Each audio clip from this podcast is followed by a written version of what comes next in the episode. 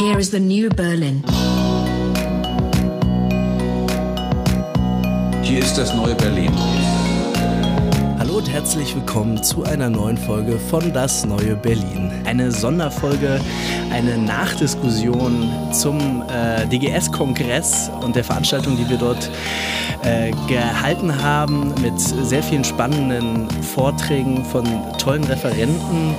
Äh, Podcast in der Soziologie war das Thema. Wir haben mit äh, vornehmlich mit Podcast-Kollegen da äh, diskutiert, beziehungsweise die haben ihre Perspektiven, ihre Zugänge dort präsentiert und wir wollen jetzt einfach äh, in einer etwas formlosen, aber nichtsdestoweniger ähm, angeregten Diskussion nochmal äh, vielleicht auf die wichtigsten Punkte eingehen und äh, Aspekte einfach vertiefen, die heute Vormittag so ein bisschen in dem doch sehr der engen Taktung noch nicht ganz ähm, äh, zum Thema gemacht werden konnten. Genau, gerade sind dabei äh, und haben heute Vormittag auch Vorträge in der Ad-Hoc-Gruppe gehalten. Äh, Armin Hempel und Moritz Klenk. Äh, schön, dass ihr beiden da seid. Wir haben uns aus den Vorträgen heute Vormittag ähm, einfach so ein paar Notizen gemacht. Ähm, man muss dazu sagen, die Ad-Hoc-Gruppe ähm, war dann mehr so ein Schaulaufen von 15 Minuten Vortrag äh, bis 20 Minuten Vortrag, wenige Minuten Diskussion und weiter und weiter und weiter, sodass es dann ein sehr volles Programm in diesen, ähm, in diesen drei Stunden war. Äh, heute haben wir eben nochmal äh, ja, die Möglichkeit und auch das ja einer der eigentlichen Vorteile des Podcasts, eben ins Gespräch zu kommen äh, und vielleicht noch den ein oder anderen Gedanken zu entwickeln.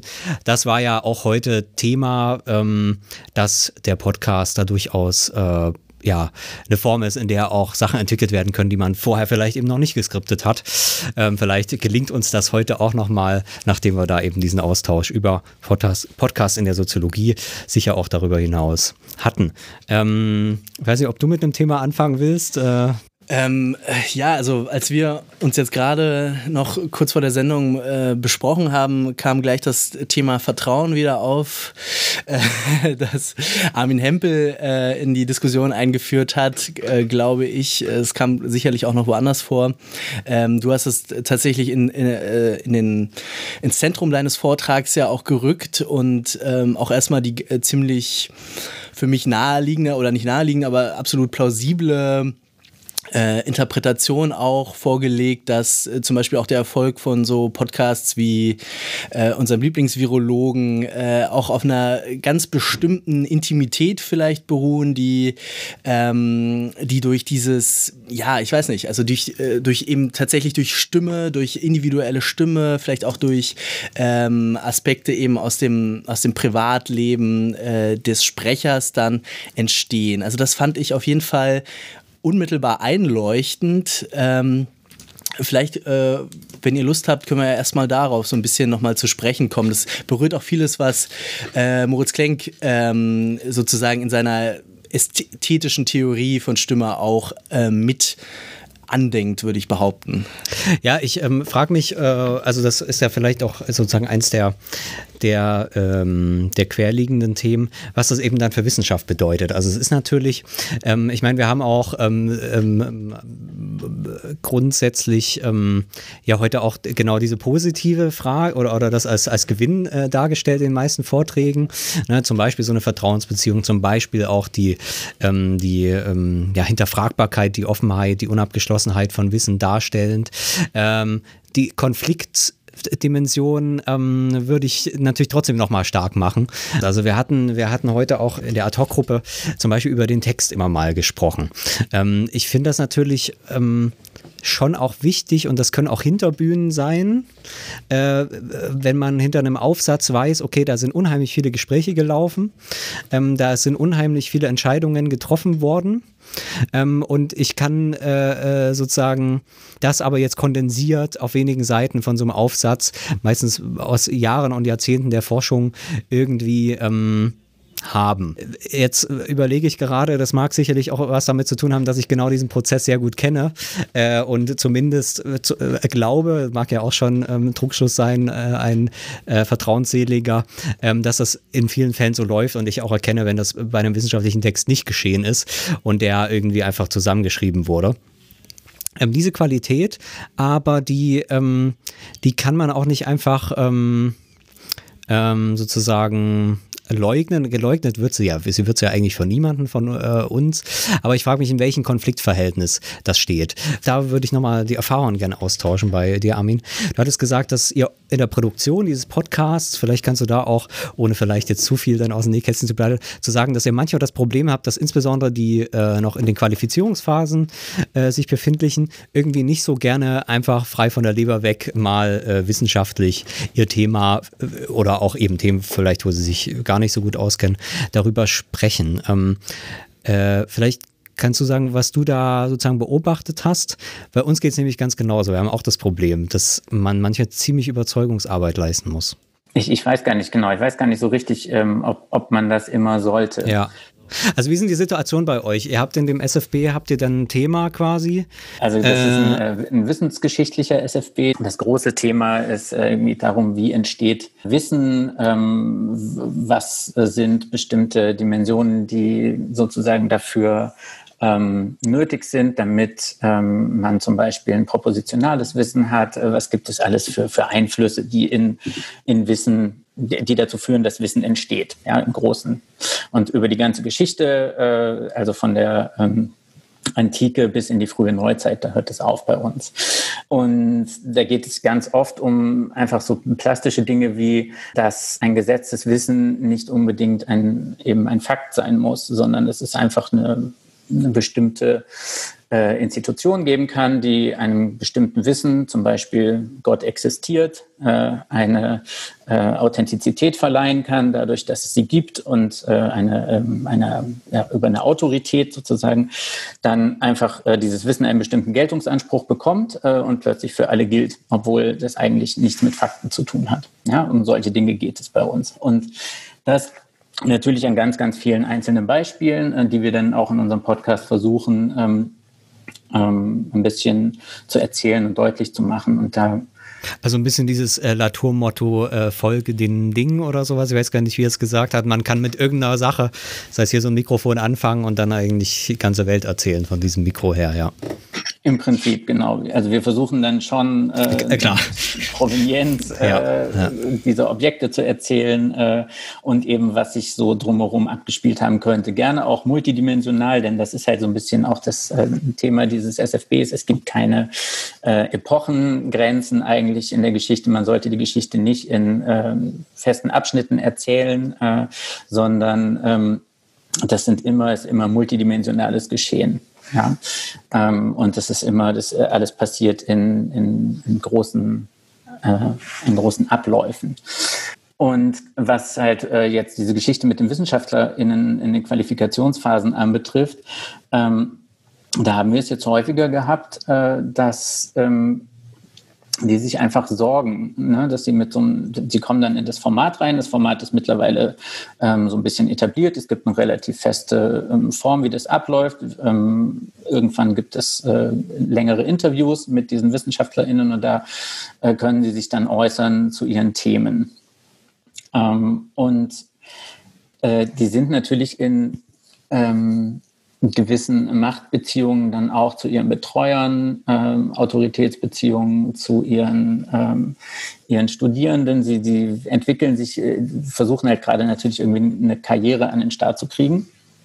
Ähm, und dann passiert es immer wieder, ähm, dass da so ein Zögern reinkommt, dass sie dann sagen, ja, äh, weiß ich jetzt nicht ähm, und das möchte ich aber auch ungern zugeben dass ich das nicht weiß. Ist es dann schon vor äh, vor, also ähm, die, äh, ähm, also du fragst sie dann quasi an oder jeweils die, die an der Folge mitarbeiten. Ist es sowas dann schon in den Gesprächen oder, oder genieren sich die oder zögern die Leute schon überhaupt da ein Mikro zu sprechen? Also wie ist da die? Ja, das gibt es natürlich auch. Also überhaupt die also bei uns am Anfang war es so, ähm, als wir gesagt haben, wir machen Podcast, die Entscheidung ist äh, getroffen worden, weil es sich ähm, einfach um ein relativ flexibles Medium handelt, in dem man viel ähm, verhandeln kann, auch ganz, ganz viele verschiedene äh, Themengebiete. Und äh, wer wir da, weil wir nicht bei allen Teilprojekten, die wir haben, mit Bildern arbeiten können, weil es auch welche gab, die sich mit rein akustischen Phänomenen auseinandergesetzt haben, welche, die sich nur mit nicht vorhandenen, also materiell nicht vorhandenen Dingen auseinandergesetzt umgesetzt haben und so weiter. Deswegen sind wir da hingekommen und dann war natürlich die Frage, ja, wie machen wir das jetzt und äh, wer spricht denn da eigentlich und so und da gibt es immer natürlich dann die Erfahrung, die ja mittlerweile jeder mit der Sprachnachricht macht, irgendwie, oh, ich habe meine eigene Stimme gehört und die ist, ähm, äh, ich glaube, ähm, die ist, ist einfach, die ist mir sehr fremd. Äh, ich weiß gar nicht, dieses Phänomen hat, glaube ich, auch einen Namen irgendwie. Äh, man muss sich erstmal dran gewöhnen. Genau, ja. Ähm, ja, also wir haben die äh, tatsächlich auch ganz, die ganz ähnliche Erfahrung gemacht. Also es ist jetzt nicht sozusagen rein vom, also genau dieses ähm, gerade Personen in, in, äh, in Qualifizierungsphasen, die auch mehr nachfragen natürlich ähm, ja, was passiert jetzt, wenn ich mal einen falschen Satz sage? Ähm, kann ich da nachträglich noch äh, das mal abnehmen? Mhm. Äh, das Interessante ist, es haben fast alle gefragt bisher. Ähm, am Ende hat es dann nur einer mal gemacht, aber der hat das dann gar nicht tatsächlich, glaube ich, angehört. Ich habe dem das noch geschickt, aber da war dann auch nichts. Also, das heißt, also wir, ja. wir haben da auch immer drüber diskutiert, weil das ist halt schon irgendwie auch so ein bisschen, also wenn man jetzt eher so journalistische Maßstäbe anlegen würde, ja auch so ein bisschen unsauber eigentlich, weil du lässt ja jetzt auch nicht irgendwie dein, dein investigatives Interview, okay, da ist äh, Print, musst du es machen, musst du es äh, autorisieren lassen, im äh, Rundfunk und im Fernsehen tatsächlich nicht. Das ist ganz interessanter Unterschied. Unterschied.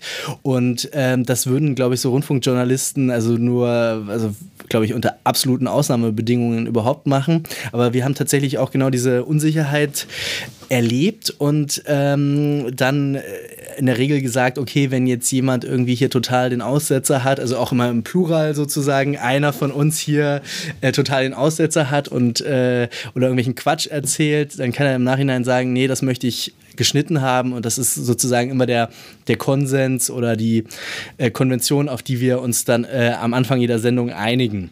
Ähm, und das ist, das ist tatsächlich, glaube ich, schon eine Entlastung auch für viele äh, junge Akademiker, dass die das im Zweifel immer noch mal äh, also da was, was dran äh, rühren können auch. Und ähm, aber wie gesagt, also wie Jan schon gesagt hat, es ist selten, echt selten vorgekommen. Also wir haben, glaube ich, einmal was rausgeschnitten und einmal hat jemand sogar die, die Folge hören wollen und aber offenbar gar nicht gehört oder so. Ja, oder, oder reingehört oder so. Gesagt, meinte, ja, klingt ja. gut oder so.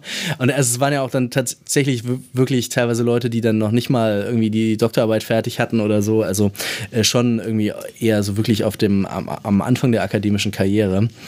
Ähm, aber es gibt da schon Möglichkeiten. Also ich, ich glaube schon, dass andererseits ja auch die Motivation wahnsinnig hoch ist für so, so einen Doktoranden, für den sich niemand interessiert. Äh, also ich weiß nicht, du hast wahrscheinlich schon äh, irgendwie so äh, eher so äh, schon promovierte Leute zumindest oder so, oder die schon ein bisschen länger, ein paar Jahre dabei sind, aber ähm, wenn du normalerweise im akademischen Mittelbau bist, rufen dich keine Journalisten vom Deutschlandfunk an, äh, fragen dich keine Zeitungsjournalisten an, äh, in absoluten Ausnahmefällen, wenn du irgendwie da Aufmerksamkeit produzierst. Und alle anderen, die, die sitzen in ihren Zimmern und reden vielleicht mit ihren Kollegen eben oder mit ihrem Kolloquium oder was auch immer. Aber die Gelegenheit, ähm, jetzt irgendwie mit extern zu sprechen und das auch noch irgendwie, dass das veröffentlicht wird, was ja immer noch irgendwie auch so einen, irgendwie was hat. Es ist veröffentlicht. Ja, komischerweise. So, ja. Ich meine, äh, äh, in sozialen Medien ist man man äh, jeden Tag veröffentlicht man 100.000 Bilder und äh, wenn man da mal äh, sozusagen die Zoomer, die ja noch ein bisschen jünger sind, die halt jetzt so 15, die produzieren am Tag so hunderte Bilder und Videos und Texte und alles Mögliche. Ähm, also die publizieren im Prinzip als wie als Lebenstätigkeit. Es ist Publikation, ähm, aber ähm, in der Wissenschaft hat man eine unheimliche Angst davor. Die mag vielleicht nicht falsch sein, äh, denn natürlich ist eine wissenschaftliche Publikation was anderes als ein Bild auf Instagram, aber diese harte, dieser harte Bruch und diese ähm, äh, und, und das wäre so ein bisschen die These und vielleicht auch die Frage, ist das sozusagen mehr im Kopf? Ich frage mich sozusagen, was ist mehr im Kopf? Weil wie gesagt, ähm, die Leute fragen uns dann immer und dann haben die Leute das einmal gemacht und sagen, ähm, ja, hat ja alles super geklappt, äh, ich will gar nicht mehr reinhören. Ähm, äh, und wo ist aber tatsächlich vielleicht auch ähm, ähm, äh, ja, bestimmte Barrieren. Wo ist zum Beispiel auch die Selbstselektion auch so eine Frage? Ne?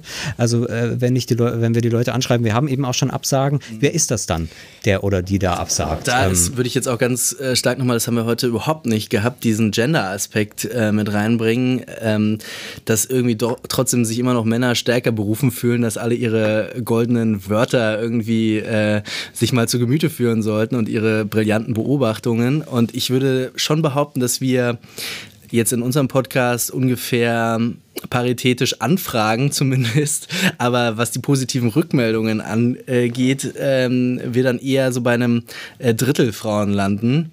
Ähm, und ich würde schätzen, dass das nicht nur was damit zu tun hat, dass die uns jetzt irgendwie alle blöd finden, sondern dass das irgendwie auch, keine Ahnung, möglicherweise da, da ein Zusammenhang besteht. Also ist jetzt auch ein bisschen spekulativ, aber ähm, ich weiß nicht, ob du da auch Erfahrungen gemacht hast ähm, oder Total, ja, genau, genau.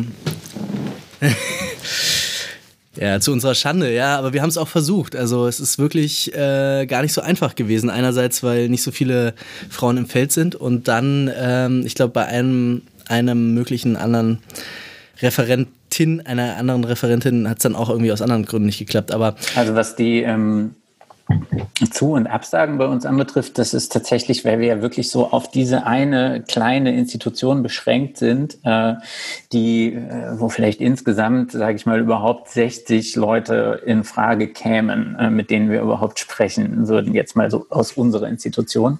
Ähm, und da ist es so, dass wir mehr oder weniger aus dem Freiwilligkeitsprinzip äh, ähm, das Ganze machen. Das heißt, wir fragen also an, äh, wer von euch hätte Lust, äh, mal ein Objekt mit uns irgendwie anzudenken und durchzugehen. Deswegen dauern unsere Folgen auch so ewig, weil wir halt wirklich ähm, ein halbes Jahr bis einem bis zu einem ganzen Jahr mit den Leuten über diese Objekte reden. Äh, das geht los, äh, bevor wir dann halt die Aufnahmen machen. Ne? Das äh, geht los mit ähm, äh, meistens dem Verwerfen von zwei oder drei äh, Objekten, die es dann niemals in diesen Podcast schaffen. Ähm, und dadurch wird das Ganze dann natürlich auch sehr, sehr inszeniert ähm, an manchen Stellen. Ähm, aber bekommt halt auch viel mehr so ein, ähm, ja, wie du eben schon gesagt hast, so ein aufregende Publikationscharakter. Ne? Also das, äh, da gibt es dann die große Premierenveranstaltung um diese, diese Folge rum und dann läuft ja auch noch bei Deutschlandfunk Kultur immer was. Das finden ja auch irgendwie ganz. Ah, das wusste ich gar nicht. Ja, wir haben Medienpartner, ähm, die das gleich von der ersten Folge an irgendwie ähm, immer ähm, so einen kleinen zehn Minuten im Prinzip daraus zusammenschneiden, den so ein bisschen kommentieren und dann auch versenden. Ähm, und das, da, da passiert dann natürlich viel. Das ist schon, also da passiert auf jeden Fall mehr und auch was die HörerInnenzahlen anbetrifft, mehr als bei jeder äh, Monographie, die halt irgendwie äh, veröffentlicht wird aus diesem Kontext raus. Das ist, ist schon ziemlich klar. Und bei uns ist es, glaube ich, ähm, also wir achten sehr darauf, dass wir ähm, paritätisch äh, besetzt sind. Also dann, wir haben ja auch tatsächlich den Vorteil, dass wir mit Figuren arbeiten. Ne? Noch zusätzlich, die wir einfach besetzen können, wie wir wollen. Und wenn wir dann halt merken, ähm, schon mal ist tatsächlich auch schon so rum gewesen, oh Mist, überhaupt kein Mann in der Folge. Äh, wir brauchen mal noch einen Sprecher irgendwie, der mhm. jetzt äh, die Fahne hochhält sozusagen, damit es auch ein, ein schönes Gleichgewicht gibt. Ja, das ist halt immer das Problem, wenn quasi ähm, das so mehr so ein Selfmade-Ding ähm, äh, ist, wo sozusagen die zeitlichen, ähm, die redaktionellen, wenn man die so nennen möchte, äh, Konsequenzen begrenzt sind, dann setzen sich natürlich immer die durch, die eh schon immer da ähm, sprechen wollen. Ja, die Erfahrung macht man. Ähm, vielleicht noch eine Frage jetzt auch zu den Erfahrungen innerhalb sozusagen dieses Institu institutionellen Kontextes. Ähm, ich habe da jetzt in diesem Jahr ganz interessante Erfahrungen am WZB gemacht, weil ich da an diesem ähm, Corona-Soziologie-Podcast äh, auch mitproduziert und, und mitgearbeitet habe. Ähm, und da war ganz interessant, dass ähm, man eigentlich ziemlich überrascht war insgesamt, dass man da ähm, quasi mit so einem neuen Mittel plötzlich ähm, ganz neu arbeiten kann als Institution und plötzlich und das ist so ein bisschen anders, weil, weil es bei uns chaotisch passiert ist, aber auch mit so einer Medienpartnerschaft. Wir hatten dann äh, den Fall, dass plötzlich eine Mail, also es kamen überhaupt dann viele Mails von Journalisten äh, rein, also quer, quer, querbeet, also aus dem öffentlich-rechtlichen Hörfunk, aus, ähm, ähm, aus Zeitungen, aber auch, ähm, die dann plötzlich angefragt haben, ob sie dies und das verwenden dürfen und so weiter und dann plötzlich sozusagen den Podcast als Quelle auch ähm, verwendet haben. Ähm, und dann gab es einen Fall vom ähm, Bayerischen Rundfunk, äh, die äh, so eine Art von, ähm, ich glaube, über Bayern Alpha oder sowas, so ein, so ein äh, äh Bildungskanal haben, den sie jetzt auch mehr online machen. Ähm, und äh, da äh, hatten sie gefragt, ob sie das da übernehmen dürfen. Und das Problem wäre, dass aus technischen Gründen können sie den Player nicht einbetten von uns, sondern sie müssten das runterladen und in ihrem Player dann quasi abspielen. Dann hab, wir haben das natürlich alles mitgenommen, weil es ist natürlich die, die Aufmerksamkeit. Aber dann war plötzlich das Komische, dass unsere Produktion dann plötzlich auch natürlich für das Publikum auf der Bayerischen Rundfunk äh, Bildungswebsite äh, gelaufen ist, als wäre es sozusagen der Bayerische Rundfunk. Aber wenn man da gedrückt hat, kam dann einfach unser Kolloquium. Ähm, und da hat man so eine ganz komische, ähm, also wenn man über diese Entflechtung auch von, von den Öffentlichkeiten denkt, die zum Beispiel eben nicht mehr äh, dadurch geschaffen werden, dass eben äh, so ein Institut wie das WZB oder überhaupt in der deutschen Soziologie äh, niemand einen Radiosender hat, sondern Radiosender hat eben dann nur ähm, der Bayerische Rundfunk oder der Deutschlandfunk oder eben einer der anderen zehn Sender, die es so gibt. Jetzt, wo jeder irgendwie einen Sender hat, inklusive dann auch über solche Umwege plötzlich das WZB, ähm, was da eben dann die so ein Sprachrohr wurde sozusagen der, der deutschen Soziologie äh, von heute auf morgen ähm, äh, hat man plötzlich diese komische Verflechtung und ähm, äh, plötzlich verweist auch dann äh, äh die Presse, ja, hört euch das doch einfach mal an, was dort beim WZB kommt. Ähm, und es ist irgendwie so eine, so eine neue ähm, Position, in die man sich erstmal wieder rein, äh, reinfinden muss. Ähm, vielleicht auch da die Frage, also bei euch klingt das jetzt so, als wenn das sozusagen eher ähm, sozusagen an, in der Konzeptionsphase schon gesagt wurde, dass man da irgendwie diese, diese äh, Kooperation hat. trotzdem die Frage, ist da auch so eine vielleicht Unsicherheit da oder so eine neue Rolle, wo man sagt, sagt, okay, wir sind jetzt auch Medien, äh, also, also spielen da irgendwie so eine Rolle, in, sozusagen mit den klassischen Medien, aber irgendwie auch ja in so einer neuen Rolle eben.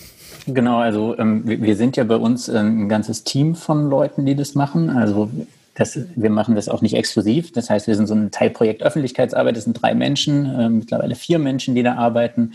Äh, und ähm, die machen die komplette Öffentlichkeitsarbeit für diesen Sonderforschungsbereich. Äh, Webseite, ähm, alles Social Media, ähm, alles äh, Redaktionelle, was in die Richtung geht, alle ähm, großen Konferenzen organisieren und so weiter. Alles, was nach draußen geht, mehr oder weniger. Und da ist halt irgendwann dann dieser Podcast dazugekommen. Äh, und ähm, das ist was, worüber ich mir erst eigentlich angefangen habe, Gedanken zu machen, als ähm, man dann doch dann das erste Mal reingeguckt hat in die Statistiken, wie viele Leute sich das denn nun so anhören. Und als wir gesehen haben, oh, der Podcast lenkt ja schon, äh, verglichen mit allem anderen, was wir machen, super viel Aufmerksamkeit auf unseren Sonderforschungsbereich. Also man kann in Webstatistiken das halt immer ganz gut sehen. Oh, jetzt läuft ja eine Demo vorbei. Ich hoffe, das ist nicht so laut. Ähm, und dann kommt man an so einen Punkt, wo man sagt, ähm, ja, ich bin jetzt der kleine wissenschaftliche Mitarbeiter in diesem äh, Sonderforschungsbereich und plötzlich ähm, Hört ihr das? Ja, leicht. Wer demonstriert denn da? Ganz Berlin hasst die Polizei. Ja. äh, äh, deswegen, ich bin gerade noch durch Kreuzberg gefahren, deswegen waren da diese Unmenge an Polizeiautos. Jetzt äh, weiß ich das noch, ja. Gut. Jedenfalls, äh, was ich sagen wollte, äh, plötzlich kommt man in diese ähm, in diese Rolle, dass man so als kleiner wissenschaftlicher Mitarbeiter, der sich auch eigentlich hauptsächlich mit Wissenschaftskommunikation beschäftigt, ähm, dadurch, dass man halt diese Rolle des Podcast-Produzenten hat, äh, so eine verantwortungsvolle Rolle hat, eben für diese Institution in der Öffentlichkeit zu sprechen und das teilweise einfach auch ähm, mit einer Öffentlichkeit, die mit vielen anderen Instrumenten, die diese Institution hat, einfach äh, nicht erreicht wird. Und ähm, ja, das äh, ist schon auf jeden Fall, ähm, macht es für mich auch nicht nur gute Gefühle. Also das äh, ist auch schon mutig an, an vielen Stellen. Wie stark spürt man denn diese, diese Institutionalität auch? Also wenn du jetzt den Podcast produziert hast, muss das nochmal irgendwie äh, zum, zum Projektleiter und zur Dekanin und zum Bundespräsidenten und die müssen alle nochmal unterschreiben, dass das jetzt so raus kann, weil das wirklich ja quasi die, äh, die, das wichtigste Instrument der Öffentlichkeitsarbeit ist und insofern die Außendarstellung ganz entscheidend prägt. Äh, muss man sich das schon so vorstellen? Ja, also das, äh, jetzt der Bundespräsident musste bisher nicht, äh, aber ansonsten ist es schon so, dass äh, einfach, weil wir eine Reihe von KooperationspartnerInnen haben, ähm, die, äh, das geht los bei den staatlichen Museen zu Berlin, die äh, tatsächlich, ähm, das ist auch in allen Institutionen so, äh, jede einzelne Pod, äh, Postkarte, Entschuldigung, Podcast und Postkarte, das ist sehr ähnlich, äh, jede einzelne Postkarte, auf der ihr Logo drauf ist, ähm, die muss natürlich freigegeben werden. Und wenn man dann fünf Kooperationspartner hat und eine Postkarte druckt, muss man halt fünf Freigabeschleifen machen. Und wenn man irgendwie ähm, in so einem Podcast mit tatsächlich alle fragt und sagt, hey, so wie ihr das auch macht, was ich auch total gut finde, wir machen das auch. Bei uns hat sich auch noch nie jemand beschwert, aber ähm, fragt, hey, wollt ihr da mal ähm, vielleicht vorher reinhören? Ja, der Podcaster quasi äh, äh, äh, wird da zur, ähm, ähm, ja, nochmal sozusagen neu, ganz neu zusammengesetzt sozusagen als, als Format in dieser Bürokratie. Äh, vielleicht kommen wir nochmal ein bisschen äh, zu dir, Moritz. Äh, du hast dich noch bisher zurückgehalten. Was sagst du denn zu solchen, ähm, äh, zu solchen Prozessen? Das wäre da nichts für dich, oder? Naja, zum einen äh, interessiert mich natürlich ähm, euer Interesse daran ähm, äh, in gewisser Weise ist das, äh, ist das für mich äh, schon mal sehr aussagekräftig. Also inwiefern man aus diesen Institutionen heraus, jetzt, äh, sei es jetzt am WZB, sei es jetzt äh, sonst wo, sei es jetzt irgendein beliebiger Standort für Soziologie oder irgendeine Institution heraus, dass man sich dann, ähm, dass man sich vergleicht mit so großen Medienpartnern und man nennt es dann auch so. Ja? Also das sind dann die großen respekteinflößenden Medieninstitutionen und, äh, und, und man äh, überlegt, so was man, was man veröffentlichen kann und was nicht. Oder, äh, oder eben man denkt äh, über die noch jungen, unerfahrenen Promovierenden nach, ja, weißt du, natürlich so ein bisschen ähm, auch natürlich, äh, also eben, wir hatten das heute Vormittag angesprochen, äh, die Frage, äh, ob man das einfach so produzieren kann, das muss man sich leisten können, ja, also die Bedenken sind meines Erachtens natürlich verständlich, das ist klar, es ist was anderes, wenn ich in einem Podcast mich zu einem Fachthema äh, äußere oder äh, so etwas wie ähm, eine sich langsam entwickelnde oder schon vorhandene Kompetenz über ein bestimmtes Thema zu sprechen, demonstrieren muss, unter Beweis stellen muss oder, oder eben zu Inhalten was Kluges sagen möchte oder ob ich ein Bild auf Instagram poste. Also, dass das nicht das Gleiche ist, das ist ja wohl äh, offensichtlich. Ja, das eine braucht Arbeit und auch äh, und auch äh, eben äh, Selbstvertrauen und auch die Möglichkeit, äh, etwas Falsches sagen zu können und die ist nicht immer gegeben. Auf Instagram irgendein schlechtes Bild, was niemand mag, zu posten, das kann ich jederzeit, ja, und, und verlustfrei. Also da verliere ich keine Freunde, verliere ich nichts. Naja, kommt so. aufs Bild an, oder? Also da kannst du na, schon ich auch jetzt nicht, Ruf na, Ich meine jetzt spielen. nicht schlechte Bilder, ich meine jetzt nicht, ich meine jetzt nicht äh, äh, perverses oder gewaltverherrlichendes oder sonstiges Material, sondern ich meine einfach nur ein schlechtes Bild, weil so einen halbromantischen Sonnenuntergang oder irgend so einen trivialen, äh, äh irgend so ein triviales Ding da, was man so äh, posten könnte. Und ähm, genau, also das ist verlustfrei möglich, ja. Aber so einen kitschigen äh, Mist in der Wissenschaft zu produzieren, das ist ja natürlich eher heikel, ja. Also nicht, dass es niemand macht und nicht, dass das nicht auch Professorinnen und Professoren machen können und auch in schriftlichen Texten, ja. Oft genug passiert sowas ja.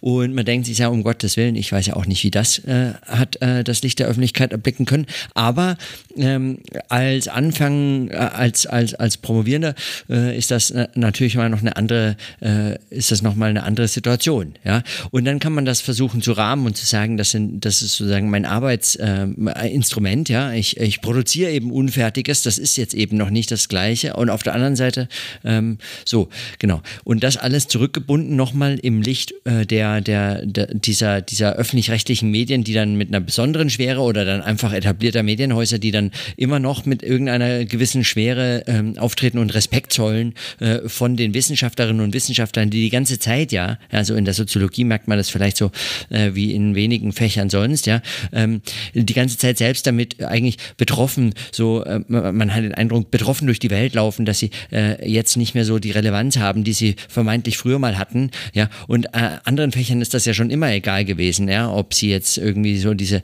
alltägliche Relevanz im öffentlichen Diskurs haben oder nicht. Die Soziologie vermisst das ja schon sehr lange, äh, dass sie diese Bedeutung hat und dann ist man ja umso mehr, also auch noch äh, sagen, in dieser äh, Demutshaltung gegenüber den offen, äh, den, den, Medien, äh, den, den großen Medien. Ja? Und jetzt, so, ähm, äh, höre ich jetzt meine Ausführungen und meine Kommentare, äh, ende ich jetzt an der Stelle mit dem, dass ich euch das wieder zurückgebe, äh, dass ihr ja dieses Interesse ranbringt. Ja? Also ich bemerke das ja bei einigen äh, Podcasterinnen und Podcastern, dass sie dann äh, letztlich schon sehr beeindruckt sind von dem, was öffentlich-rechtliche Medien an Reichweite und so weiter äh, äh, bekommen. Ja? Und äh, ja, mir wäre das ja jetzt erstmal gleich. Ja? Aber wie gesagt, ich kann es mir auch leisten. ja, ich äh, kann da vielleicht anschließen. Also ich habe ja den Vorteil, oder was heißt den Vorteil, aber ähm, vielleicht, äh, wenn ich die persönliche Erklärung, was mein Interesse angeht, da anbringen darf, dass ich mein Radiohandwerk, zumindest äh, insoweit ich behaupten kann, das gelernt zu haben, äh, bei den öffentlich-rechtlichen äh, äh, erworben habe. Ähm, ganz ursprünglich in einem Campusradio, da habe ich dann auch den ersten Podcast schon gemacht, von daher bin ich eigentlich eher aus so einer selbstorganisierten, ähm, egal wer zuhört, ähm, wir machen das hier wirklich irgendwie ähm, einfach ähm, ja, zum Spaß oder aus einem reinen äh, quasi Erkenntnisinteresse und, und Lehrinteresse. Ähm, also in dem Fall, das kann ich vielleicht dazu sagen, habe ich da einen Podcast gemacht, der hieß Was ist die Uni, wo wir einfach äh, im Campusradio von Institution zu Institution zu Institution durch die ganze Uni gegangen sind.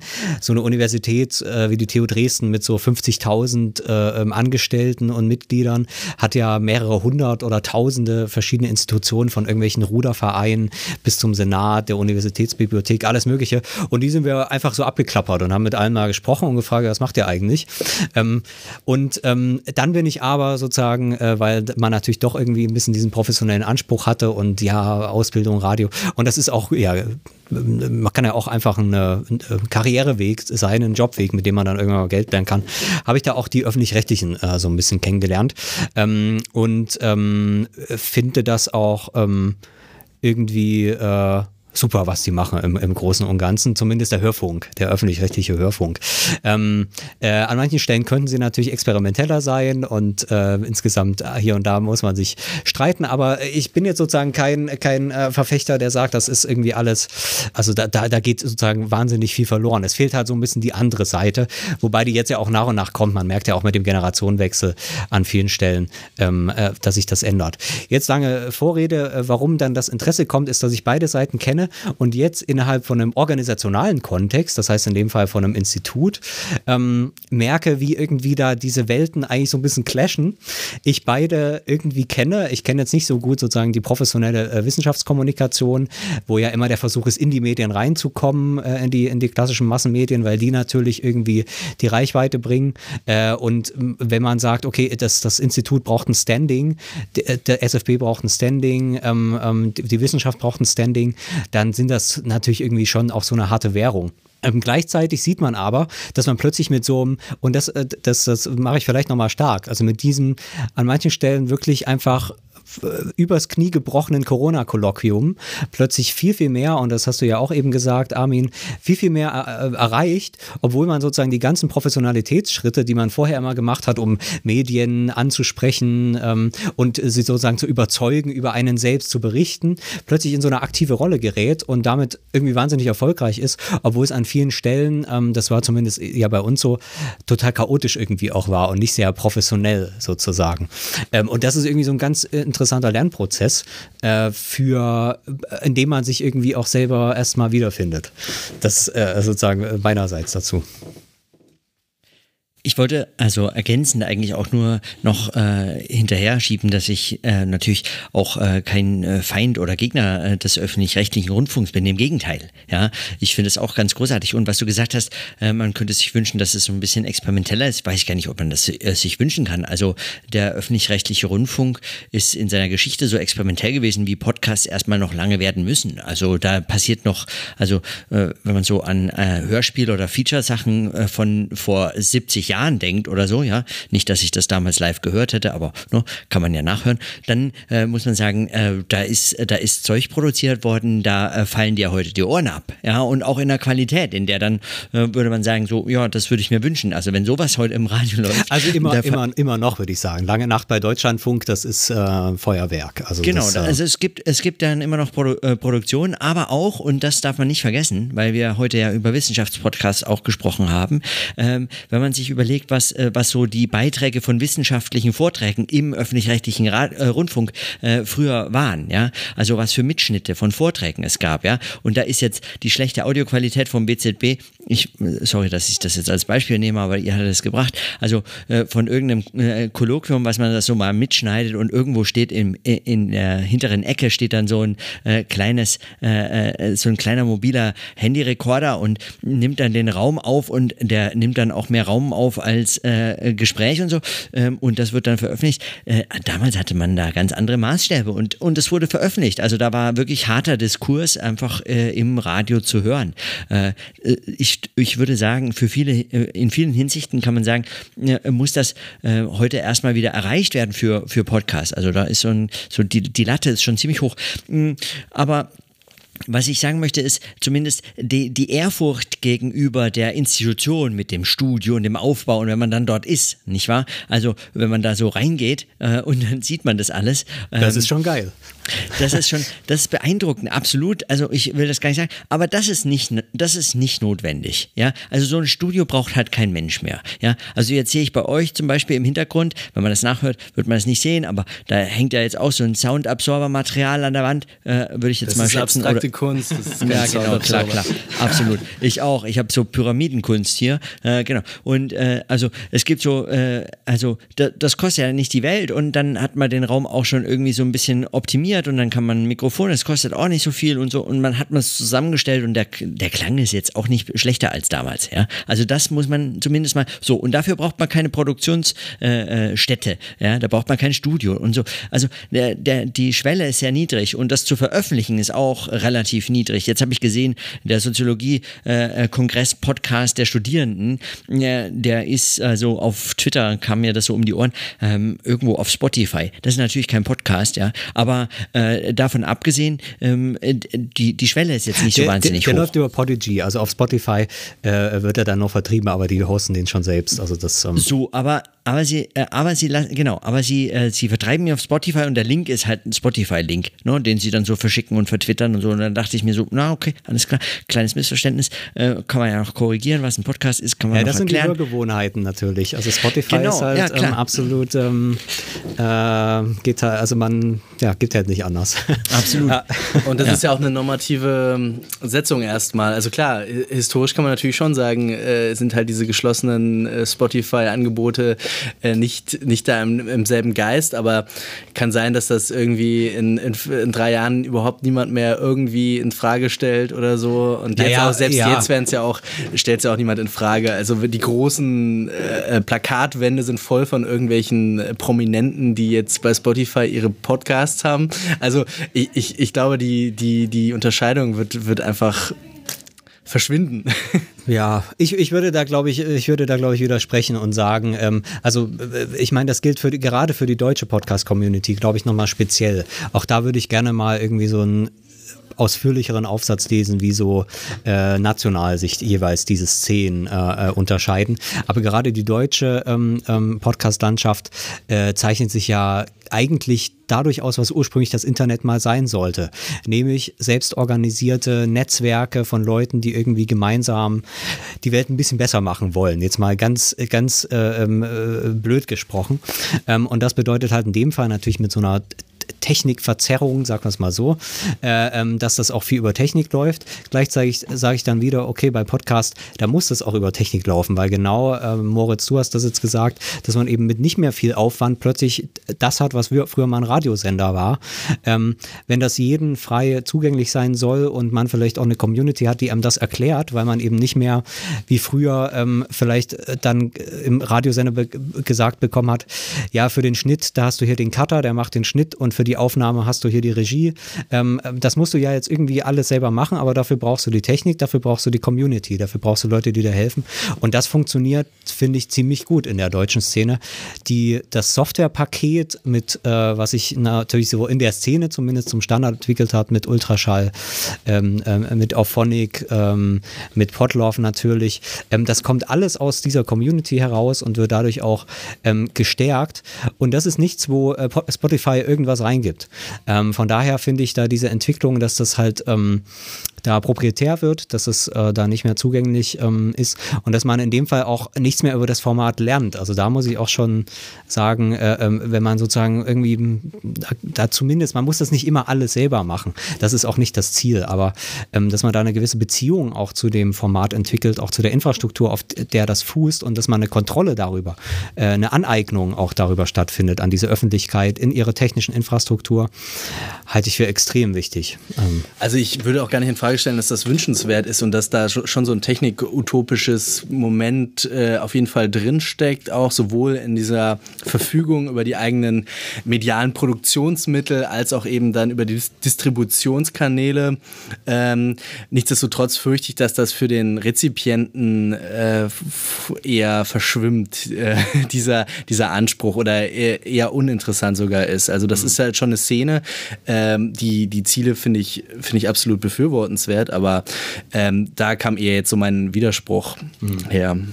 Teilweise ist auch aus meiner Sicht diese Szene eigentlich gar nicht so offen, äh, transparent, durchlässig und hilfsbereit, ähm, wie man auch vielleicht manchmal ganz gerne sagt.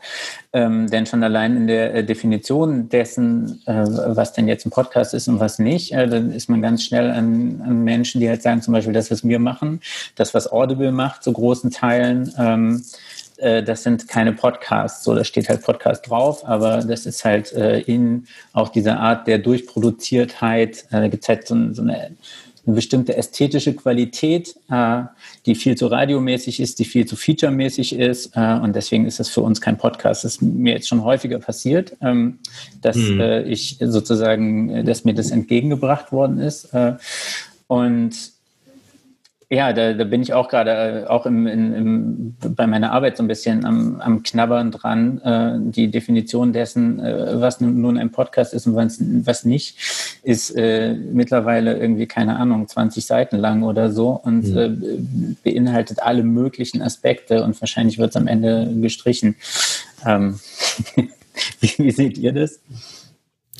Also, ähm, also ich, ich, ich würde sagen, äh, Podcast ist zunächst mal äh, vor allem auch ähm, oder zeichnet sich zunächst mal dadurch aus, dass es äh, eben sehr frei ist, was die Formate angeht. Ja, und wenn man diese Freiheit äh, streichen wollte, äh, ich glaube, dann macht man unnötig äh, das eng oder ver äh, verkürzt es auf auch nationale äh, äh, Eigenheiten. Ja, also die Podcast-Landschaft in den USA beispielsweise oder überhaupt im englischsprachigen Raum, die kennt diese äh, diese äh, diese Kritik an produzierten äh, Formaten überhaupt nicht. Also oder nicht in dieser Form. Ja, äh, für für, da ist es eher so ein rebellisches äh, Aufbegehren, wenn man mal für, äh, für äh, lose Gesprächsformate eintritt oder Dinge, die nicht so professionell mit Jingle und Werbepausen und so weiter produziert sind.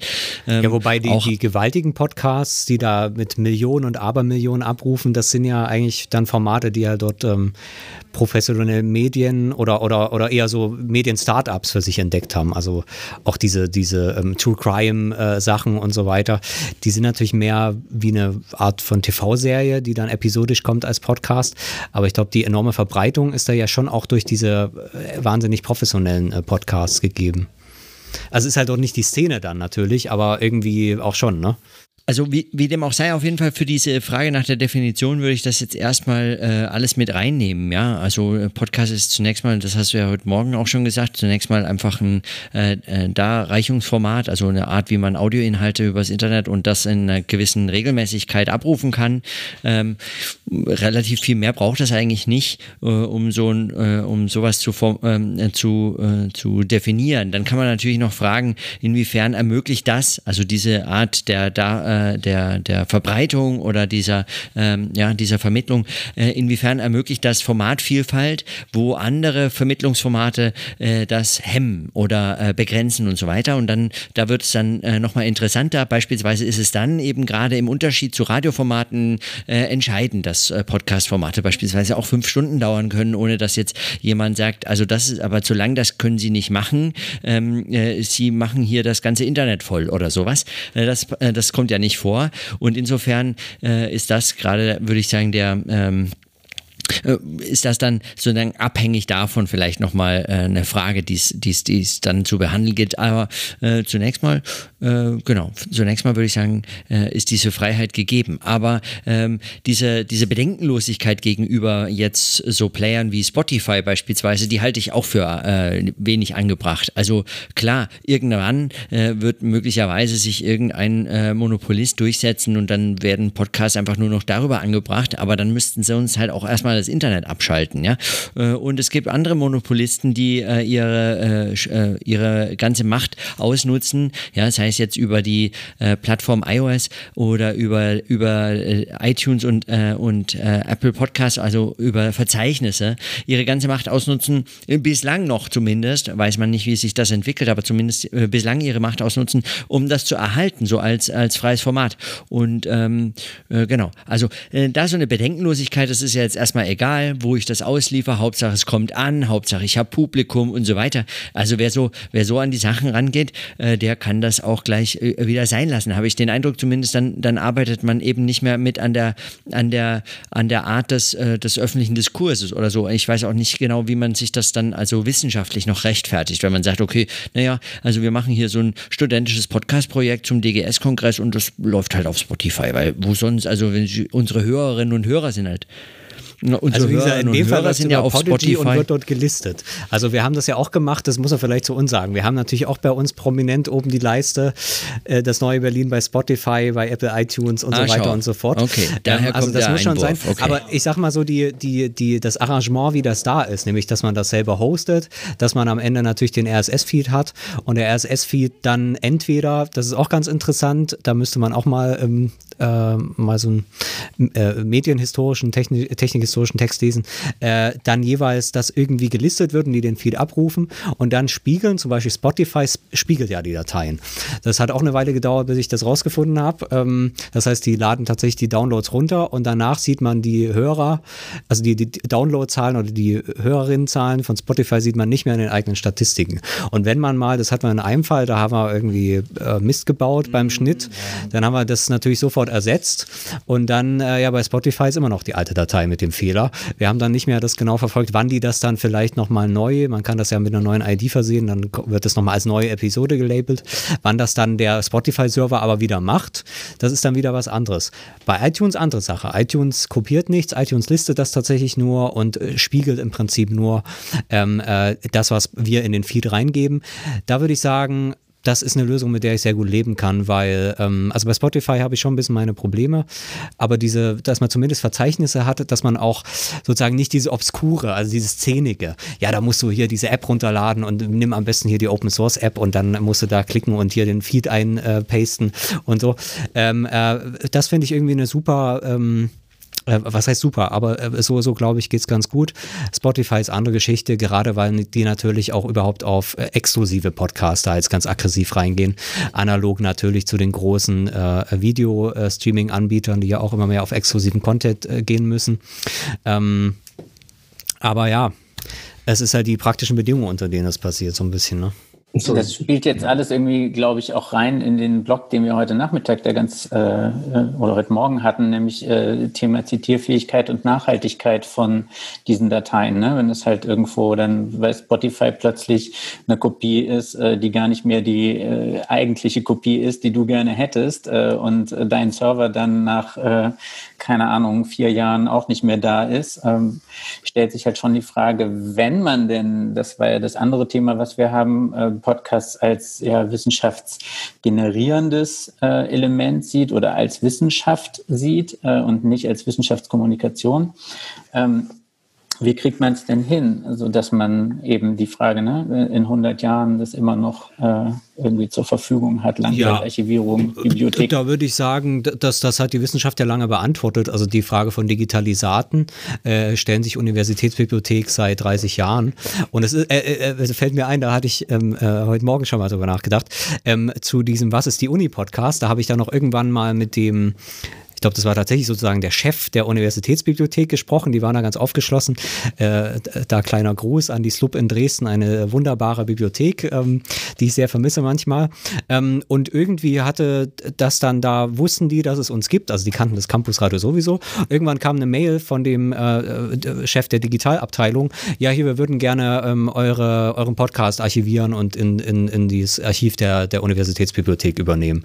Wir natürlich total geehrt ähm, ähm, und ja, schickt uns bitte die Wave-Dateien zu, weil das sind ja sozusagen die Originaldateien und so. Die haben natürlich dann ihre ganzen Kategorien von Digitalisaten, weil die ja von, von, vom Mittelalter schon die ganzen Sachen auch digitalisieren. Und da war dann unser Podcast auch mit dabei. Ich wüsste halt nicht, warum ähm, die DFG zum Beispiel äh, nicht in der Lage sein könnte, äh, wenn es da sozusagen eine kritische Masse gibt von Menschen, die, also von äh, äh, nicht Menschen, sondern in dem Fall Wissenschaftlerinnen und Wissenschaftler, die da das irgendwie als Teil ihrer Arbeit verstehen, äh, warum das da nicht irgendwie, äh, ähm, ja, dort abrufbar mit einer eindeutigen, äh, eindeutigen ID, die dann auch zitierfähig ist, warum das nicht möglich sein könnte. Ähm, ist vielleicht eine Frage der Zeit äh, oder des Willens, keine Ahnung. Aber so würde ich mir das vorstellen. Also ich glaube, das kann schon funktionieren. Also äh, was Bibliotheken an Digitalisierungsversuchen äh, in den letzten 30 Jahren, das will ich gar nicht in Abrede stellen, aber die, äh, die, äh, also die Nutzbarkeit ja, äh, von solchen äh, in Archiven abgelegten, äh, die ist ungefähr so ähnlich wie so ein Mikrofisch. Ja, ähm, also ein Podcast bei der äh, Universitätsbibliothek in Dresden äh, oder so, ja, den kann ich so gut abonnieren wie ein Mikrofisch. Nicht nämlich, ja. Ich kann, also ich kann den nicht abonnieren, den kriege ich in meinem Player nicht. Ich muss dann Wave-Dateien runterladen ja, und sie mir per, weiß ich nicht, AirDrop oder Dropbox oder sonst wie irgendeinen anderen Proxy in meine App laden, um es dann so zu hören, als wäre es ein Podcast, aber es ist natürlich keiner. Ja, ja, ja aber, aber da muss man schon unterscheiden. Es geht ja erstmal um die Garantie und die wird, wird in dem Fall institutionell garantiert, dass diese mhm. Datei in 100 Jahren noch existiert. Äh, mhm. Zumindest unter, den, äh, unter dem, was menschlich äh, ja. finanziell möglich ist. Das dann, aber wenn sozusagen diese Dateien einmal irgendwo sozusagen sozusagen unter dieser institutionellen Garantie auf irgendeinem Server abgelegt sind und dort einen festen Bestandteil haben, dann ist an einem halben Tag ein Skript geschrieben, was aus dieser Dateiliste einen Podcast macht. Also das ist dann nicht mehr das Problem. Da muss ich halt irgendjemand mal einen halben Tag hinsetzen und das Skript dann schreiben und dann, äh, dann, dann geht das auch. Also da, da muss, muss dann natürlich jemand da sein und die Institutionen auch das Problem verstehen, dass es nichts hilft, wenn die, die Dateien dann nur archiviert sind, sondern auch irgendwie abrufbar sein sind sei es auf Spotify oder iTunes. Ähm, Okay, äh, die, den letzten Kommentar den, äh, ignoriere ich jetzt, weil äh, sonst äh, bin ich wieder, äh, ähm, äh, sonst bin ich wieder in dem Thema drin. Nein, aber ähm, genau. Also klar, natürlich, man kann das, man kann das dort ablegen. Ja, es gäbe andere Optionen. Im Fall, weil du angesprochen hast, die DFG. Also gerade die DFG ähm, ist ja sozusagen als als Forschungsgemeinschaft unter anderem über die über die Fachinformationsdienste tatsächlich bestrebt, momentan auch so Kooperationen mit allen einzelnen Fächern zu machen, um dort Forschungsdaten ähm, nachnutzbar zu machen. Also da werden große Datenbanken angelegt für jeweilige äh, Fächer, je unterschiedlich, äh, äh, je unterschiedliche Datentypen. Ja? Und es wäre, würde ich sagen, nicht die Aufgabe der DFG, sondern die Aufgabe der DGS, also der Deutschen Gesellschaft für Soziologie, hier sich dafür einzusetzen, dass die Forschungsdaten, äh, Datenbanken äh, der, der Soziologie in Deutschland äh, Podcast-Formate ermöglichen ermöglichen, ja, sodass man das nachnutzbar macht ja, und am besten gleich abonnierbar.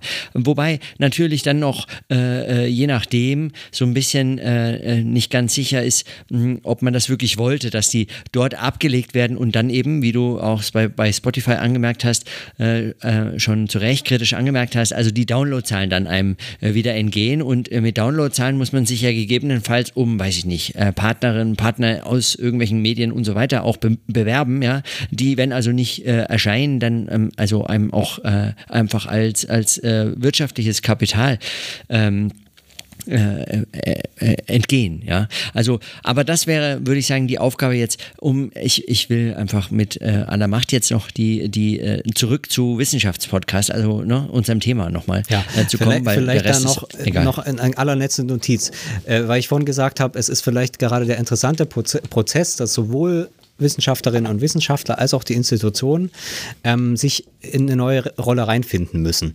Wenn man jetzt sagt, ähm, äh, so jemand wie die äh, DFG oder auch die DGS ähm, oder die 100 anderen Wissenschaftsorganisationen, ähm, äh, die es äh, von, von sozusagen dem europäischen und weltweiten Raum mal ganz abgesehen, ähm, dass sie plötzlich äh, tatsächlich verstehen, dass sie hier eine eigene Rolle jetzt spielen in dieser Öffentlichkeit und nicht mehr diese Rolle, ja, wir wollen versuchen, ins Fernsehen zu kommen irgendwie.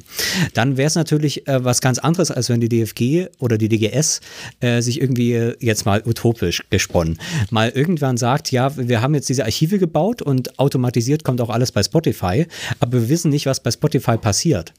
Ja, dann äh, schreiben wir mal eine Mail äh, an Spotify und sagen, wir sind hier irgendwie eine große ähm, europäische äh, Wissenschaftsnetzwerk äh, ähm, ähm, äh, und wir haben so ein bisschen das Problem, dass wir nicht genau wissen, was passiert ich glaube nicht, dass in so einer, in so einer gedachten Welt, also sozusagen wirklich so eine multipolare, ähm, also eine multipolare Öffentlichkeit, in der zum Beispiel auch Wissenschaftsorganisationen eine eigene Rolle spielen, jetzt auch selbst senden sozusagen, da nicht diese Öffentlichkeit auch mitformen können. Ähm, aber das geht in dem Fall natürlich nur, wenn man dann äh, die Macht hat und dann bei Spotify auch wirklich anklopft. Weil um die kommt man nicht rum, aber man, ich, man kann natürlich mit den ähm, arbeiten sozusagen. Ähm, wenn man eine entsprechende, also das ist das Wichtige, wenn man ein Selbstverständnis entwickelt und sagt, äh, wir, wir wollen da jetzt mitreden, wie das Spotify macht. Ähm, da, das ist irgendwie, äh, glaube ich, so mein Punkt.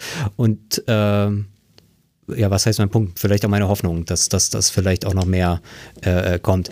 Ja, du hast noch was, Leo. Ja, ich würde äh, würd gerne auf äh, Moritz ähm, eigenes Selbstverständnis dann vielleicht auch nochmal ähm, kommen. Also weil du ja schon eine sehr hohe Autonomie auch von allen möglichen äh, Verwertungszusammenhängen jetzt äh, stark machst, die ich auch absolut befürworte und auch sehr, ähm, sehr wichtig finde. Ich meine, Armin ist sicherlich in einer anderen äh, Situation auch, wenn er eben äh, rein institutionell schon diese Reichweiten erreichen soll, als ein, ein Podcast der Wissens... Ähm, Kommunikation. Nichtsdestotrotz wird ja für dich auch irgendwie die Frage immer im Raum stehen, wer hört das eigentlich? Interessieren das, interessiert das Leute, was ich mache? Wie viele Leute hören sich das an? Also jetzt nicht aus einem irgendwie einem Werbeinteresse oder so, aber auch schon allein, also selbst jeder Wissenschaftler hat doch irgendwie ein, ein genuines Interesse auch daran, dass, dass sich Leute mit dem beschäftigen, was er macht.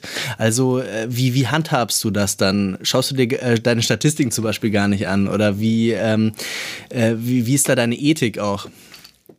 Also klar schaut man, also schaue auch ich mir Statistiken an oder Download-Statistiken, aber grundsätzlich, wenn ich, äh, also wenn man mit Podcasts arbeitet als, als, als Forschungsinstrument oder als Arbeitsinstrument oder so, äh, dann geht es erstmal darum, dass man damit, äh, damit sinnvoll äh, arbeiten kann, damit man äh, so.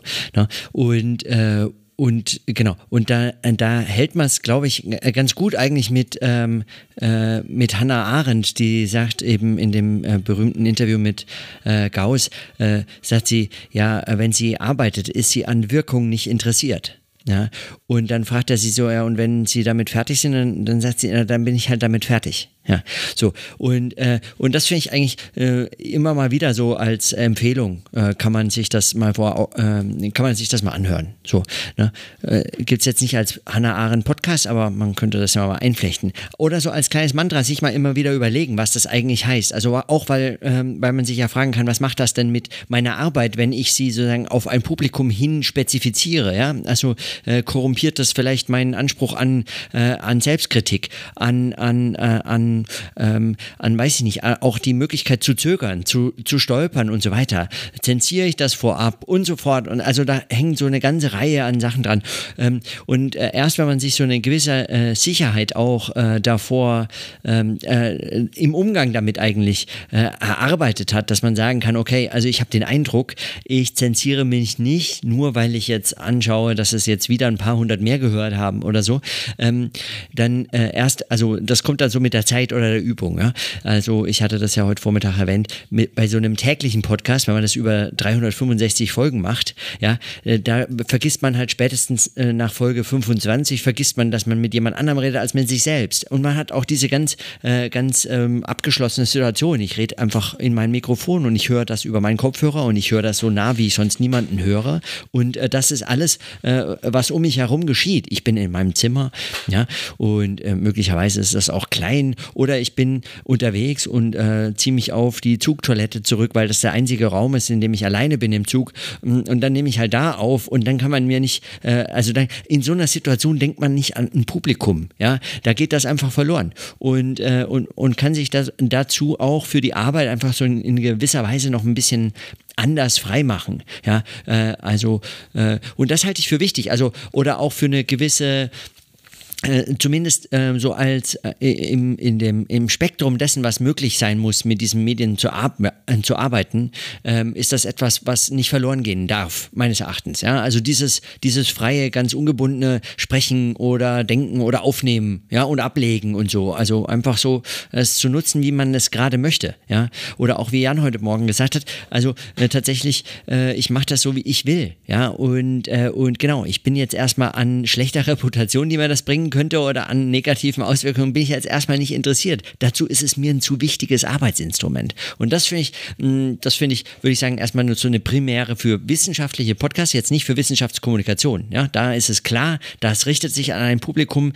man, man macht das für ein Publikum und in dem anderen Fall ist das Publikum erstmal, bin das äh, ich oder bestenfalls noch ein paar andere, mit denen man das zusammen erarbeitet und man darf nicht vergessen, natürlich, es hat eine, auch eine positive Wirkung, ja, wenn man Rückmeldungen bekommt oder auch eine verunsichernde Wirkung. Aber auch das sind ja sozusagen Feedback-Schlaufen, die man in der Wissenschaft schon lange kennt. Ja, also ich, ich habe ja auch ohne Podcast die Möglichkeit, Unfertiges in der Wissenschaft erstmal äh, sozusagen an andere heranzutragen und dann von denen äh, die, äh, die, äh, den Text wieder oder meine Arbeit oder meine Überlegung einfach um die Ohren gehauen zu bekommen. Ja, ja also, Working Papers werden ja auch äh, publiziert. Ähm, genau, werden auch Papers publiziert, dann, ja. ja. Und an manchen Orten sogar mit großem Aufwand des Reviews, ja. Also da fragt man sich so, ist es eine Zeitschrift oder ist es noch ein Working Paper. Ja?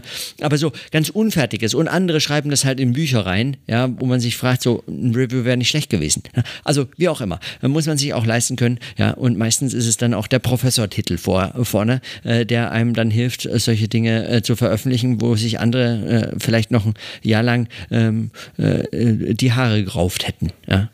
Ein anderes Moment äh, deiner Arbeit ähm, scheint mir auch daran zu liegen, oder das wäre eher eine Frage, also du benutzt ja auch diesen, die Metapher des Tagebuchs. Ich weiß gar nicht, ob man das eine Metapher nennen muss, aber ähm, das hat ja eher was, was irgendwie selbstbezügliches, was selbstreflexives, äh, aber nicht unbedingt je nachdem, welcher Subjekttheorie man anhängt, was dialogisches.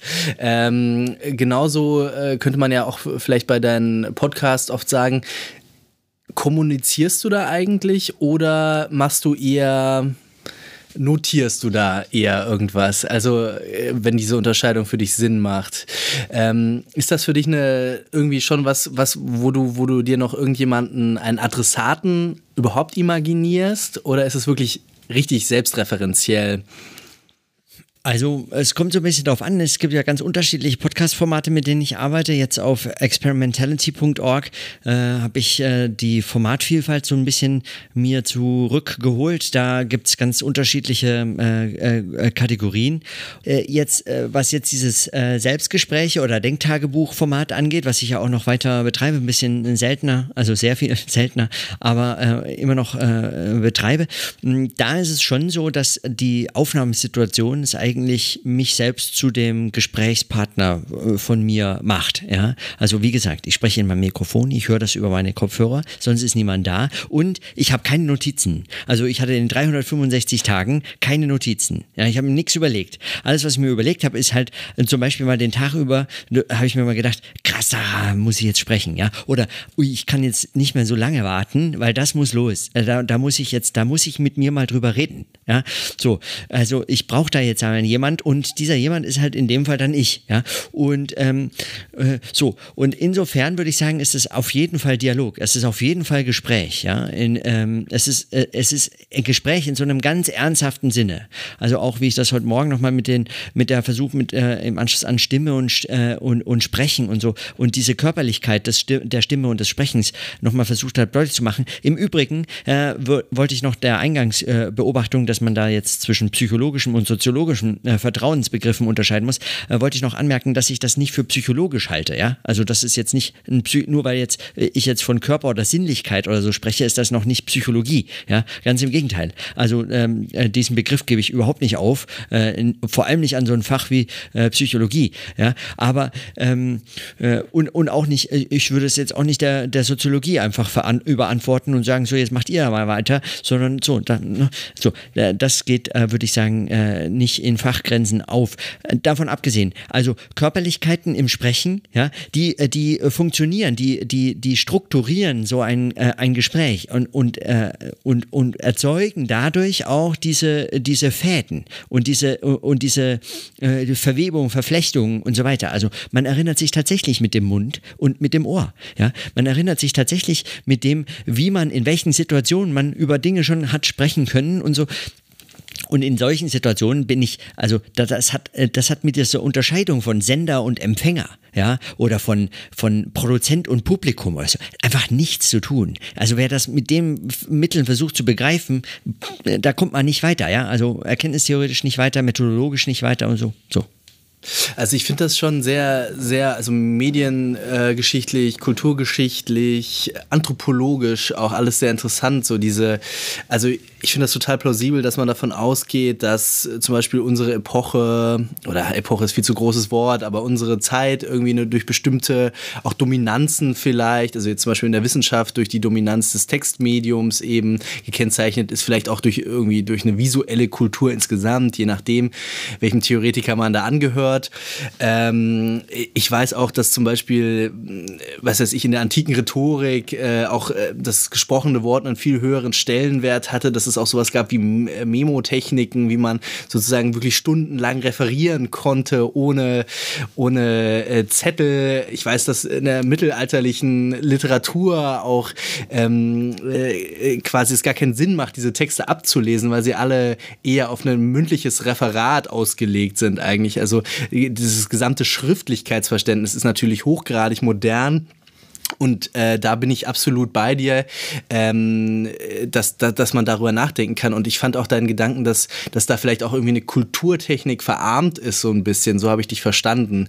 Dass man sozusagen auch die Fähigkeiten erstmal wieder erlangen muss, äh, wohlformuliert zu sprechen, wohlformuliert zu hören äh, oder wohl, äh, wohl zu hören vielleicht, äh, auch irgendwie kultivieren muss. Das, äh, auch das fand ich sehr ähm, sehr, sehr äh, plausibel erstmal. Was ich mich dann immer gefragt habe, ähm, könnte man aber nicht genauso gut auf ganz andere ästhetische Dimensionen noch abheben. Äh, zum Beispiel, also wenn man den, den, schriftlichen Text jetzt als äh, Kontrastfolie nimmt, könnte man auch, auch darauf verweisen, zum Beispiel, dass, dass durch Mimik, Gestik, der gesamte, was die Linguistik, ähm, ich glaube, den, ähm, äh, den nonverbalen Kanal nennt, äh, auch abhanden kommt. Also äh, inwiefern spielen diese ästhetischen Momente vielleicht auch irgendwie noch äh, darüber hinausgehende körperlich-ästhetische Momente äh, nicht auch eine relevante Rolle und inwieweit äh, sind die nicht auch um ihr Recht gebracht eigentlich, wenn wir jetzt so auf eine bestimmte intellektuelle ähm, Praxis wie Wissenschaft schauen? Also würdest du da ähm, irgendwie eine Hierarchie einführen? Würdest du sagen, ja, nee, aber letzten Endes ist der Mensch eigentlich das Ohrwesen äh, und dann in zweiter Instanz das Augenwesen oder so? Oder würdest du sagen, alles, alles gut, äh, für mich alles gut, äh, aber ich, ich konzentriere mich jetzt einfach methodologisch und äh, von meinen Forschungsfragen erstmal ähm, auf das, das Hören und das Sprechen das sprechende Denken. Ja, das sind wir wieder bei der Frage mit dem Video. Das hatten wir als Eingangsfrage schon. Ähm, ich, ich weiß nicht, ich finde die, ich finde die, ähm, ich finde die äh, nicht so unendlich produktiv, also das gegeneinander auszuspielen. Ja, ich, ähm, ich, also ich habe natürlich äh, überhaupt nichts gegen Video und äh, vor allem nicht äh, zum Beispiel gegen experimentelle Arten, das auch für Forschungsdarstellung oder Durchführung zu nutzen. Also das Arbeiten mit Video ist, finde ich, äh, hoch, äh, hochspannend sind. Ja, es gibt Leute, die das äh, in ihre tägliche Arbeit eingebaut haben, also immer so kleine Videos produzieren und damit eigentlich auch so Ablegeverfahren entwickelt haben. Also äh, da, also gerade jetzt auch was so, so Instagram und, äh, und, und TikTok und so weiter angeht, da ist ja, da passiert ja auch viel. Es interessiert mich jetzt ähm, äh, momentan äh, persönlich nicht so sehr, weil mich, ähm, weil mich Sound, Klang und äh, diese Form von, von äh, körperbezogener äh, sinnlicher Wahrnehmung und so weiter mehr interessiert. Ich setze darauf mehr, weil sie äh, mir bestimmte Freiheiten ermöglicht. Über die hatten wir jetzt schon gesprochen, also bestimmte Freiheiten im, im Umgang damit. Also das Hören geht eben sozusagen parallel zum, zum Sehen, zum anderen Sachen machen und so weiter. Es, es ist in vielerlei Hinsicht, also da, aber das muss man nicht gegeneinander ausspielen das kann man ja machen. Ähm, ähm, womit ich, äh, womit ich allerdings Probleme hätte oder wo ich äh, Einspruch erheben würde, ist, also es, es ist weder geht es mir um eines, ein Rekultivieren einer verlorenen, äh, einer verlorenen Nemotechnik äh, des sprechenden Denkens oder äh, eines, äh, einer wohl, wohl, wohl trainierten Art und Weise des, des gepflegten Sprechens beispielsweise, ja, ähm, noch um, um sozusagen so ein, ja, also einfach so ein Zurück zu dieser Ursprünglichkeit oder zu, zu etwas, was mal verloren gegangen ist. Genau, nee, genau. Aber ich sage das nur der Deutlichkeit halber nochmal. Mhm. Äh, also ich wiederhole das. Äh, ähm, diese die Möglichkeit, dass man das hat auch raushören können oder auch aus meinem Vortrag ja hat. Ne? Das, dagegen muss man sich, ähm, äh, würde ich sagen, auch verwehren. Ähm, explizit darauf hinweisen. Es geht tatsächlich um eine Neuerfindung des Sprechens. Also eine, die nach der äh, nach der Schrift mit den Reflexionsgewinnen äh, der Distanz der Schriftlichkeit, mit den ganzen, äh, mit mit sozusagen dem ganzen Komplexitätsgewinn der Schriftlichkeit wissenschaftlicher Arbeit äh, arbeitet und von dort aus äh, weiterdenkt. Nicht also hinter dieses zurückfällt. Im Gegenteil. Und dann wird, also wenn in einer solcher Art und Weise der Prozess die Entwicklung des Sprechens als sprechendes Denken gedacht wird, in, in einer solchen Weise wird dann erst möglich, was möglicherweise der Schrift allein schon nicht möglich ist, nämlich, dass sie wiederum freigestellt wird äh, für Neues, ja, also für ganz andere Formen der Verdichtung, äh, der Komprimierung oder so, dass sie zum Beispiel aus dem äh, elenden Aufschreiben von Gesprächen befreit äh, werden kann. Ja, weil wozu sollte man das dann aufschreiben wollen? Ja, also man kann die Gespräche einfach äh, aufnehmen äh, und dann diese, diese dämlichen Interviewbände, wie sie ja zuhauf existieren, die sind ja nur ein reiner Verlust. Also das hat ja kein, das, das gewinnt ja nicht mit Text. Ja, und, und so weiter. Dagegen allerdings, beispielsweise, Luhmann hat das ja mal so ähm, halb im Scherz, halb ernst, ich, ich denke mehr ernst als äh, im Scherz, äh, gefordert, äh, es bräuchte sowas wie eine Begleitpoesie für äh, Theorie. Ja? Ähm, das zu entwickeln, setzt aber voraus, dass man möglicherweise Schrift sehr viel radikaler fasst und dann auch äh, sehr viel experimenteller damit noch umgehen kann. Und unter anderem dadurch, dass man ja äh, das Sprechen, ähm, das Gespräch mit den Distanzgewinnen, mit den Reflexionsgewinnen der Schriftlichkeit sagen, erst noch iterativ dann weiterentwickeln kann und dann darüber wieder Schriftlichkeit, äh, schriftliche Darstellungen äh, und so fort äh, frei, äh, frei macht für, für, für neue Formate, neue, neue Überlegungen, neue Ansätze und so fort. Also in diese Richtung würde das, äh, würde das eher gehen. Ähm, ob man jetzt dann äh, der Körperlichkeit des, des Co-Präsenten ja, oder der Bildlichkeit des, des Visuellen oder so, man nimmt ja dem einen nichts weg, wenn man jetzt das andere, wenn man das eine, wenn man jetzt übers Sprechen oder übers Hören oder die Stimme nachdenkt. Ich nehme dadurch ja nicht äh, äh, genau den anderen ja, Sinn etwas Vielleicht weg, kann man da auch einfach da die, die viele Forschungen, die da jetzt in den letzten 20, 30 Jahren in so dem weiteren Umfeld der Science and Technology Studies äh, äh, passiert ist, dann einfach sehr ernst nehmen, äh, die ja dann sehr, sehr gut zeigt, ähm, dass diese ähm, Abstraktion von äh, ähm, Co-Präsenz äh, oder äh, eben nicht Co-Präsenz, äh, dass die je nach Problemfall schon ähm, sehr vorsichtig behandelt werden muss, äh, je nachdem, was, was der Problembezug ist, weil wenn es eben um sowas wie einen wissenschaftlichen Prozess äh, äh, angeht, eine Erkenntnisproduktion, sagen wir jetzt einfach mal, dann ist sie natürlich nicht primär dadurch zu unterscheiden, ob sie unter Co-Präsenz oder nicht Co-Präsenz äh, ähm, passiert wird, sondern in einem Gesamtarrangement, was eben dann diese wissenschaftliche Produktion auszeichnet. Dazu gehört eben sowas wie Notizbücher, Computer, ganz wichtig, ähm, äh, und alle möglichen technischen Mittel äh, und natürlich irgendwie auch letzten Endes die Institutionen, in denen dann sowohl diese materiellen äh, Bezüge, in denen zum Beispiel Gedächtnisse ausgelagert werden, ähm, äh, was sich ja schon eben unterscheidet, ob man das Gedächtnis eben in ein Notizbuch, in sowas wie ein Duden auslagert oder, oder so ein, äh, so ein ich, ich sehe es ja jetzt gerade im Bücherschrank, so ein Lexikon Lexikon für Soziologie oder ob das dann ausgelagert ist äh, in, in einen Zettelkasten oder was. Das sind ja schon quasi ganz spezifische Kriterien, in denen quasi sozial, soziomateriell wird das dann oft genannt, ähm, äh, dieser, dieser, äh, ja, diese Wissensproduktion ähm, organisiert ist. Ähm, anderes Beispiel ist, ähm, äh, um, um da nochmal äh, das klar zu machen, es gab, wo dann der Trump kam, gab es immer diese Argumentation, ja, der, der, der twittert und äh, der twittert ja so, so, wie, wie, wie wenn er sprechen würde, ganz normal. Und man hat so das Gefühl, da würde jemand mit einem sprechen. Das ist nicht mehr die Distanz des Mediums da, die Distanz wird sozusagen aufgehoben. Und deswegen ist das alles so emotional und deswegen sind wir jetzt eigentlich auch wieder schon im Mittelalter, wo, wo die Leute noch nicht äh, äh über Politik gelesen haben, sondern sozusagen sich nur je, äh, gegenseitig erzählt haben, was jetzt mit den Hexen los ist. Ähm, das mag psychologisch vielleicht an manchen Stellen sogar richtig sein, weil das natürlich was anderes ist als diese Textbeziehung.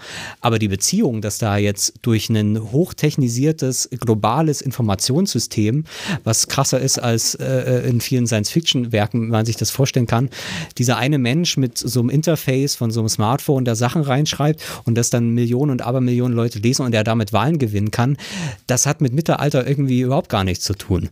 Ähm, also das heißt, ähm, an den Stellen muss man dann, glaube ich, sehr und das wäre mir da auch jeweils wichtig, sehr genau sozusagen die empirische, die, die, die, Phänomen, äh, die sozusagen das Phänomen sich ganz genau auch in den technischen Details ähm, angucken. Äh, und das, das wäre vielleicht nochmal ein Punkt und vielleicht auch so eine Frage.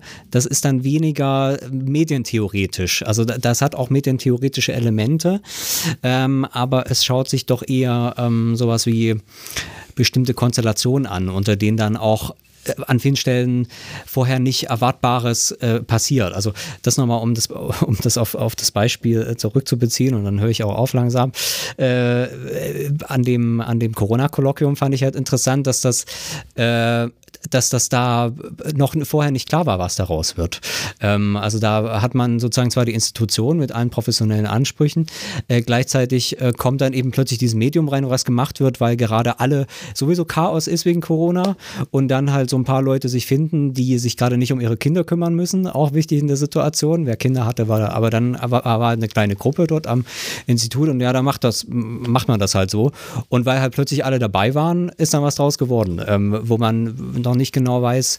Das müsste man in der eigenen Arbeit nochmal erforschen, wie das alles passiert ist. Aber ähm, ja, das vielleicht äh, dazu.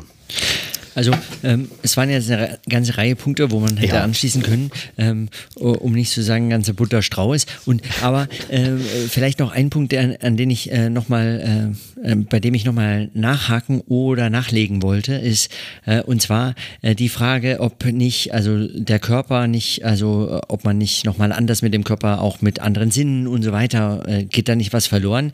Äh, diese Vor Frage der Vollständigkeit sinnlicher Wahrnehmung, dass wissenschaftliche öffentlicher Diskurs oder Wahrheitsfindung, Erkenntnisproduktion und so weiter auf eine Vollständigkeit des Gesamtkörperlichen oder sowas äh, das angewiesen wäre, die, die, ist ja natürlich Käse. Ja? Also woher kommt diese Idee der Vollständigkeit, dass quasi, wenn der eine Sinn verloren geht, dann kann man nicht mehr Wissenschaft machen oder was? Das ist natürlich Quatsch, sondern wenn es ums sprechende Denken geht, dann äh, geht es ums sprechende Denken als eine Methode, als ein Zugang, ja, als eine Form von Sinnlichkeit, Körperlichkeit, Sinn und Sinnlichkeit in so einen Kontext, in so einen Zusammenhang, in so einen Widerspruch zu bringen und zwar noch dazu in einen, der ähm, sehr bedeutsam ist. Also bedeutsam innerhalb schon der Wissenschaft selbst. Ja, äh, wir also äh, wissenschaftliche Erkenntnisproduktion ist selten nicht ausgeschlossen, aber selten würde ich sagen jetzt zum Beispiel durch wechselseitiges Anfassen ähm, äh, äh irgendwie äh, also äh, Berührung. Ja, also transportiert, formatiert, gestaltet und reflektiert. Ja, wohingegen durch Sprechen halt das den ganzen Tag geschieht aber man äh, davon nichts hört. So.